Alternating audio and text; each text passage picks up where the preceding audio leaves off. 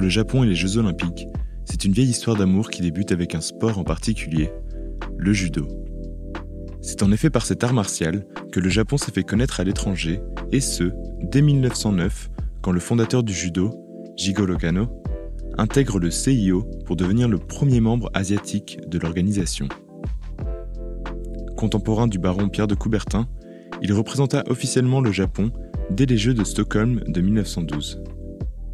Pierre de Coubertin lui-même reconnaissait que la philosophie du judo, dont le nom signifie voie de la sagesse, et dont la pratique développerait à la fois le corps et l'esprit, correspondait aux valeurs olympiques. Ce n'est pourtant qu'en 1964, pour les Jeux de Tokyo, que le judo entre au programme olympique. Ce lien fort entre le judo et les Jeux nous permet en tout cas d'aborder la question du sport au Japon et de son histoire. Je suis Théo, en charge de la programmation des événements du musée, et vous écoutez le troisième épisode d'À la croisée des Jeux, en compagnie de George Baumgartner, correspondant de renom pour la RTS au Japon.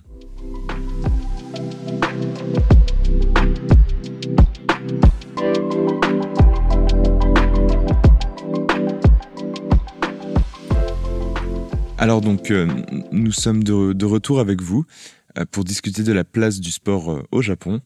Je vous avoue que j'ai été un peu déconcerté en faisant mes recherches parce que je, suis tombé sur un article qui disait que pendant très longtemps, en fait, il n'y avait même pas de mots dans le vocabulaire japonais pour parler de sport. Oui, c'est peut-être à peine croyable, mais il n'y avait pas de mots pour désigner le sport au Japon jusqu'à la restauration de, Meiji en 1864. Le Japon sort de trois siècles d'isolement. Le Japon est alors un pays d'arts martiaux. Le Japon a vécu refermé sur lui-même durant près de trois siècles. Les étrangers qui entraient au Japon et les Japonais qui sortaient du Japon risquaient la peine de mort.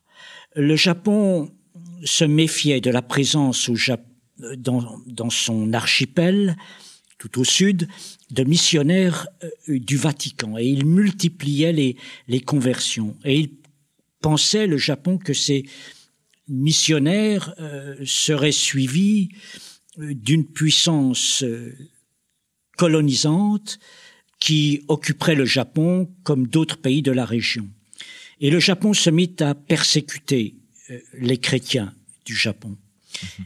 Et Martin Scorsese, le réalisateur, illustrera ces persécutions de euh, chrétiens à travers un très beau film intitulé Silence et qui mérite le détour. Alors, mhm. il n'y a pas de mots pour désigner le sport au Japon. Le Japon est un pays d'arts martiaux. L'entraînement est rude, presque inhumain. Pour développer un esprit de combat, les pratiquants des arts martiaux, des guerriers samouraïs, s'entraînent chaque jour de l'année, à l'exception d'un seul jour, pour célébrer Nouvel An. Et, et après la, la restauration de Meiji, le Japon s'ouvre au baseball, au rugby, au football, à l'athlétisme. Il invite des entraîneurs étrangers dans le cadre de sa modernisation et le mot sport entre dans le vocabulaire japonais. Le Japon japonise le mot sport pour devenir sportsu. Les entraîneurs étrangers, jusqu'à aujourd'hui, eh bien, ils doivent trouver un juste équilibre entre les joueurs japonais habitués à s'entraîner avec l'esprit de guerrier samouraï et les joueurs étrangers pas disposés à souffrir comme eux. Avant Meiji, il n'y avait pas de sport au Japon pour le plaisir ou la détente. Il y a les arts martiaux plus la natation et l'équitation pour l'entraînement militaire. À la fin du régime des Tokugawa, des shoguns Tokugawa, la fin de la guerre civile, il n'y a plus besoin de guerriers samouraïs. Ils sont au chômage. Alors ils se reconvertissent dans l'enseignement. Et qu'est-ce qu'ils enseignent? Les arts martiaux. Les principes des arts martiaux sont basés sur un dévouement absolu. Cela signifie un entraînement sans fin, une vie d'une extrême dureté, le développement de l'esprit, par les exercices. Des combats peuvent durer jusqu'à 24 heures d'affilée pour développer un esprit fort, pour devenir un meilleur japonais. Car le but, oui, est de devenir un meilleur japonais. Et les Japonais croient euh, qu'il n'existe pas de, de limite à ce que la volonté peut accomplir. Vous pouvez atteindre n'importe quel but avec un esprit fort, même si vous avez des lacunes, des déficiences physiques ou mentales. Mais du coup, euh, que va changer l'ouverture de, de l'ère Meiji, euh, donc dès 1868, pour, euh, pour le Japon, et notamment en ce qui concerne la, la pratique sportive? Vous avez des, donc des, des, professeurs, des ingénieurs, des techniciens qui arrivent au Japon euh, vers la fin du 19e siècle, d'Australie aussi, euh, de Nouvelle-Zélande, pour moderniser le Japon, transférer des technologies, enseigner des langues, mais aussi faire connaître le sport à leurs étudiants. Et tous ces étrangers, ces experts, ces scientifiques aussi, eh bien, ils vivent de préférence à Yokohama, la, ville portuaire en bordure de Tokyo. Ils s'y sentent bien. Yokohama euh, commence à devenir peu à peu euh, cosmopolite. Alors le, les Britanniques introduisent au Japon le cricket en 1860. Le cricket est plus ancien que le baseball au Japon. Le baseball est le sport national ici. Le baseball est introduit au Japon en 1872 ou 1872. Le rugby, le football n'arrive au Japon qu'à la fin du 19e siècle ou au début du 20e. Alors, l'idée pour les Japonais de jouer au cricket pour le plaisir leur est totalement étrangère. Donc, ils japonisent le mot sport, mais aussi son concept. Et ils commencent à pratiquer ces sports étrangers dans leurs universités, au plus haut niveau. Leurs universités ou les écoles de formation de leurs futures élites. Et ces universités de Waseda, de Keio, de Tokyo, eh bien, elles adaptent les principes des arts martiaux au baseball. Et c'est considéré comme révolutionnaire. Ces universités transplantent un concept japonais dans le baseball américain. Et ça signifie, dans la pratique, euh, un entraînement quotidien, avant l'école, après l'école, durant les camps de vacances d'été. Vous frappez une balle de baseball avec une batte 100 fois par jour, quel que soit le temps.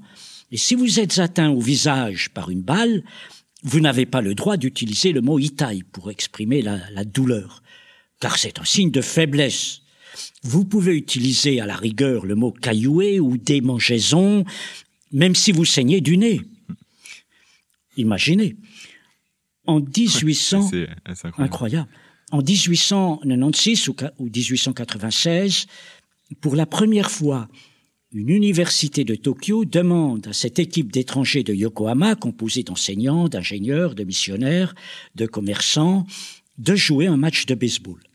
Et l'équipe d'étrangers de, de, de, Yokohama répond que l'équipe de l'université japonaise, elle n'est pas assez bonne pour eux. Le gouvernement japonais réagit aussitôt, il met sous pression le gouvernement américain pour que le match ait lieu. Ça devient une affaire d'État. Une affaire d'État. Et pour la première fois, une équipe de baseball japonaise joue contre une équipe américaine. Et l'équipe japonaise gagne 29 à 4. C'est un score très élevé dans le baseball. 29 à 4. Mm. Les, deux équipes, les deux équipes rejouent le match et les Américains perdent de nouveau 39 à 5.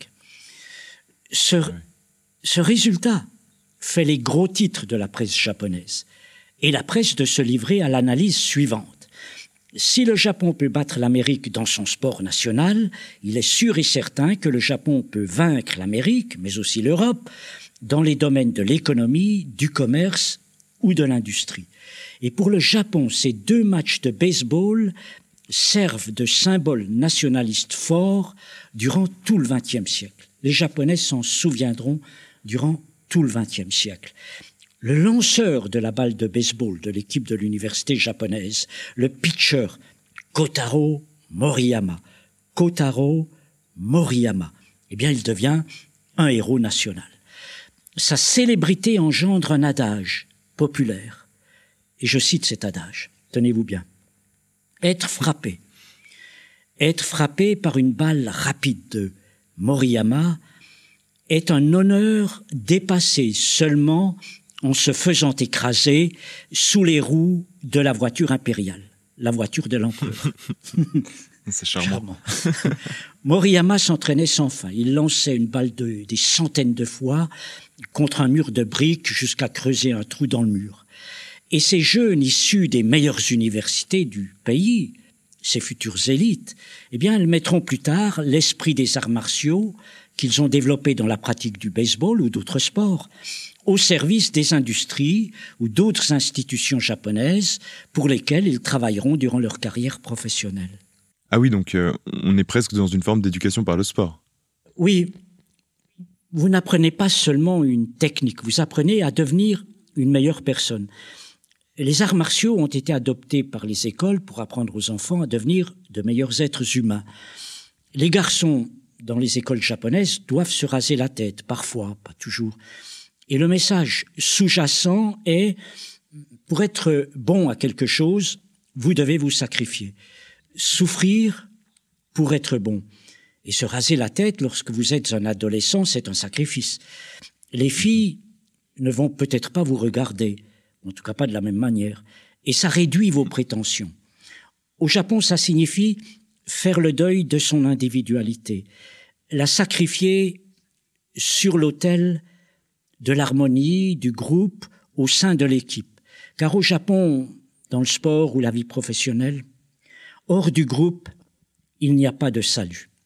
Alors vous avez euh, ces principes de base, un entraînement sans fin, le développement de l'esprit, et au bout, l'harmonie au sein de l'équipe, avec pour corollaire un déficit d'individualité, puisque c'est le groupe qui prime.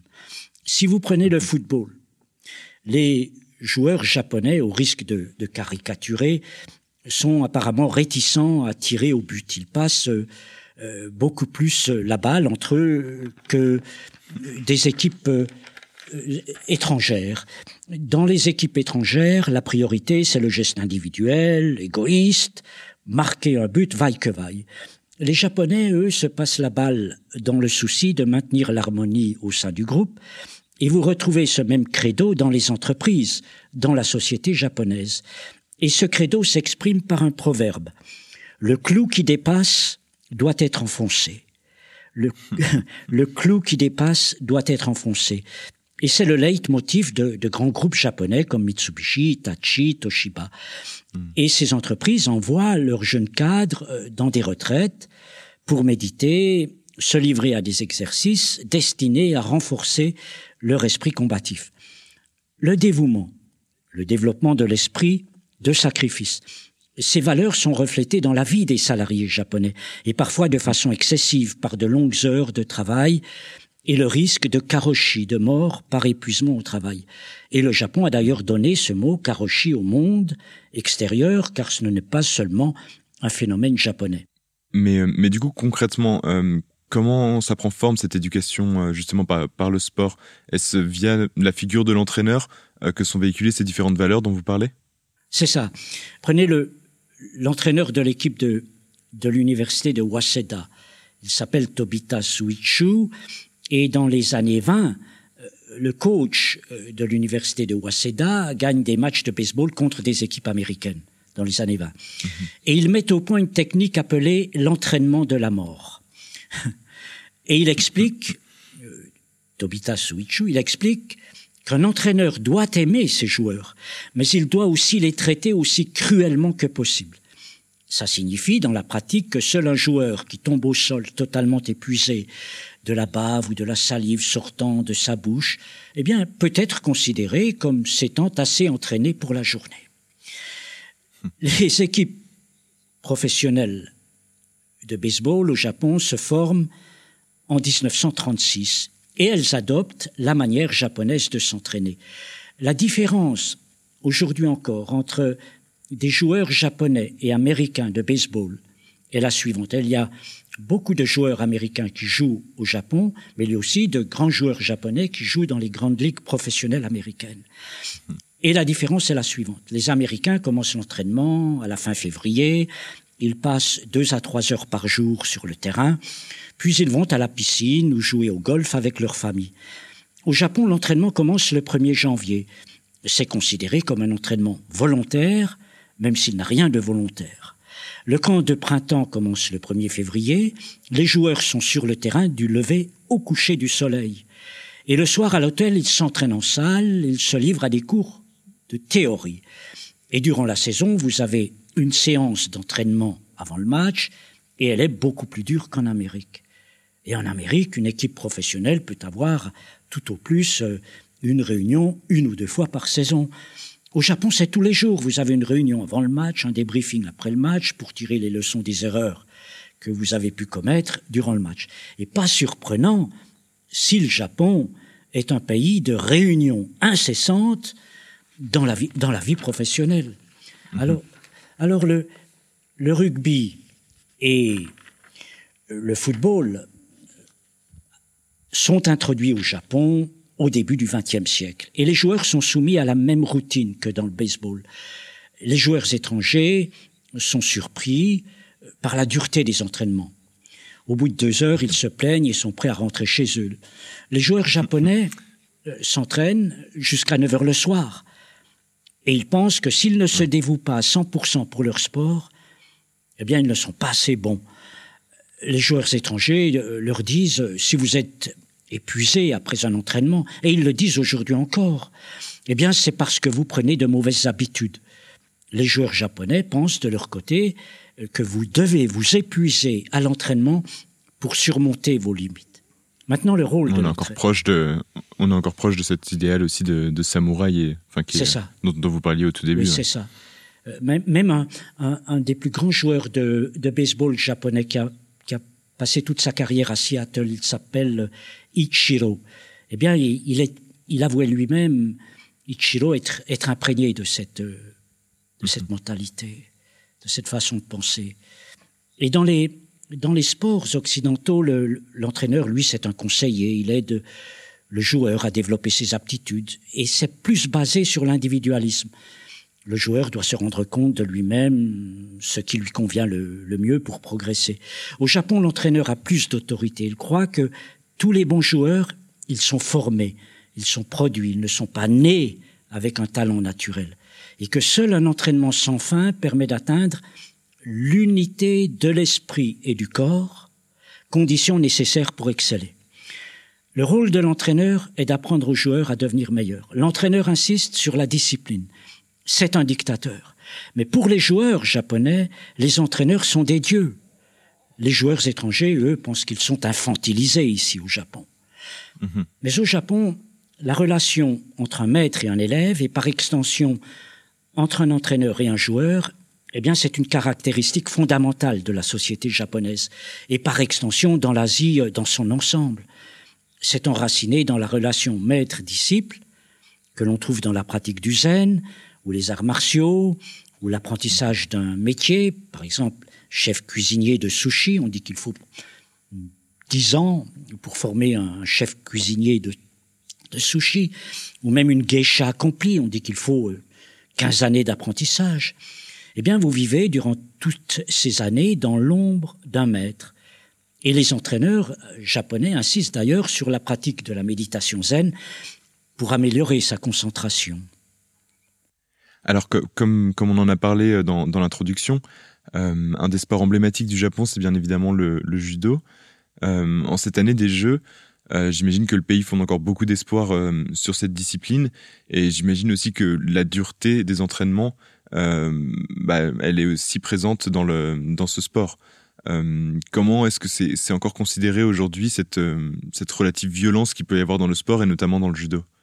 Oui, les, les jeux donnent une opportunité à, à une, euh, ONG comme Human Rights Watch, mais aussi à des, à des parents euh, euh, d'élèves, d'écoliers, d'étudiants de, l'université euh, qui pratiquent le, judo et qui ont subi certaines euh, violences.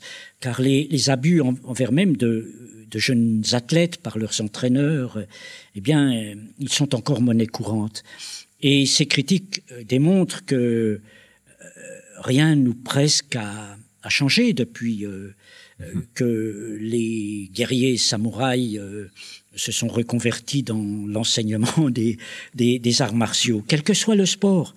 Par exemple, je, je, je citerai peut-être qu'un exemple. En 2013, des judokas de l'équipe féminine du Japon s'étaient plaint euh, du comportement de deux de leurs entraîneurs. Les deux hommes les auraient insultés et frappés lors d'un stage préparatoire aux Jeux olympiques de Londres. Et bien sûr, un, scandale avait éclaté. Mais parmi les, les connaisseurs du judo, aussi bien à l'étranger qu'au Japon, ce n'était pas une surprise. L'un d'eux note que, que la philosophie dominante pour le plus haut niveau du judo reste toujours de, je cite, de renforcer l'esprit combattant en se montrant toujours plus dur. Et tout. Ouais, mais je crois que d'ailleurs il y a des, des judokas français, typiquement Teddy Riner ou quoi, qui vont, euh, qui vont au, Japon pour justement se confronter aussi à cette façon de, de, de s'entraîner parce qu'elle est différente de ce qui est en France. C'est ça. Et, et, tous les judokas de, de, haut niveau, apparemment, ont subi de tels traitements. Mhm. les, les, coups de sabre de bambou, l'obligation de se raser la tête en signe de contrition, voire des brimades mhm. des aînés. Cela, cela, fait partie malheureusement de, de la méthode. Et, et, les judokas ont dû vivre ça, en tout cas au niveau de l'école secondaire et à l'université. Mhm.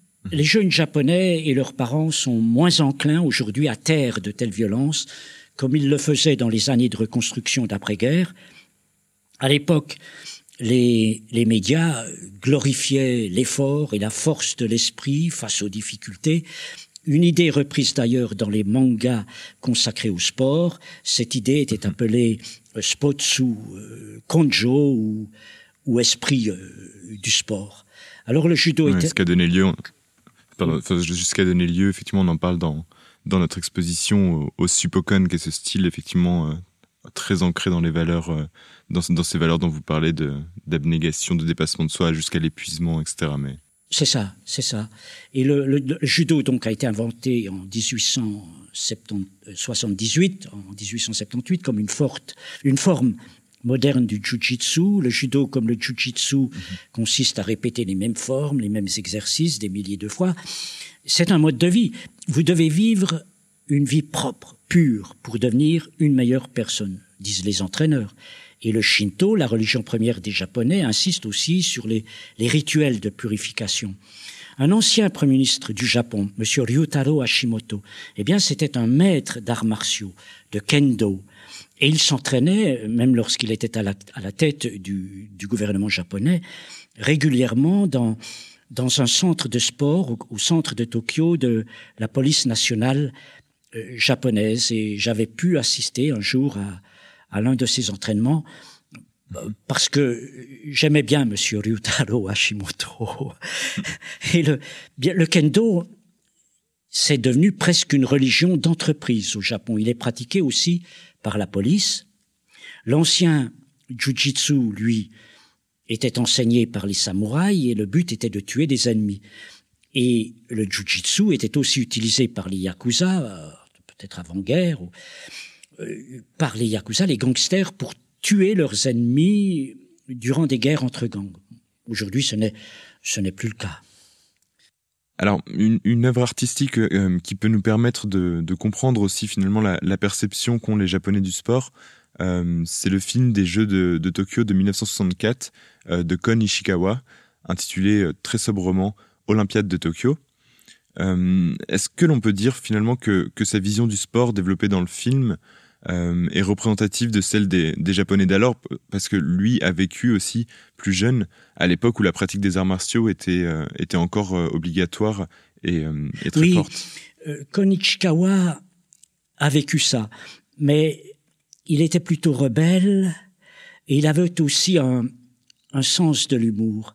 Euh, ce, ce n'est en tout cas pas son, son documentaire euh, sur les, les Jeux de Tokyo de 1964, un hymne grandiose au sport sur le modèle des dieux du stade de Leni Riefenstahl euh, pour les, les Jeux de, Berlin de 1936.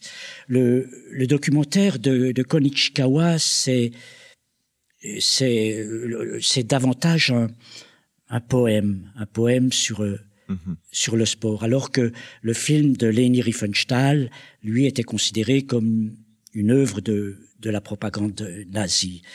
Le le documentaire de Konichikawa, c'est plutôt la grande fête du muscle observé par le côté humain.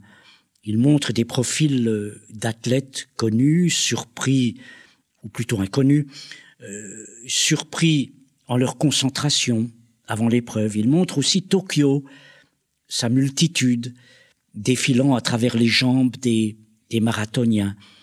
Et la plame revient bien sûr au, au marathon de l'Éthiopien Bikila bébé, le le médaillé d'or de ces Jeux. Euh, Konichikawa exalte la beauté de l'effort et il surprend euh, dans de gros plans la fierté, l'angoisse, la mélancolie sans nom, la grande solitude aussi euh, des athlètes, la plupart inconnus. Et mon collègue Bruno Biroli, qui a travaillé pour le Nouvel Observateur à Tokyo, il, euh, il dit Ken Ichikawa ne filme pas des vainqueurs, mais des hommes ordinaires, les sportifs étant alors de véritables amateurs. Dans leurs efforts, il les filme aussi dans leurs souffrances, tous égaux dans la grandeur, d'où qu'ils viennent géographiquement. Et du premier au dernier, les caméras de Konichikawa saisissent l'humanité que ces athlètes ont mhm. en eux. Des moments psychologiques aussi extraordinaires que le public japonais semble reconnaître et partager avec eux. Le documentaire de Konichikawa démystifie l'aspect mélo et lyrique du sport. Il montre l'effort physique, mais en exaltant l'émotion. Il la décèle surtout sur des traits féminins, c'est beaucoup plus visible.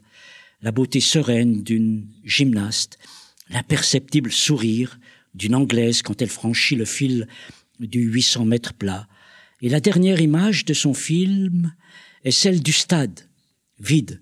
Ce sont les Jeux de Tokyo vus côté cœur. Eh bien, nous allons conclure sur cette belle image notre série de trois épisodes consacrés au Japon et aux éditions tokyoïdes des Jeux. Euh, ce fut un grand plaisir en tout cas de partir avec vous pour le Japon et cette culture si particulière. Je ne peux encore que vous remercier pour tous ces détails passionnants. Merci à vous.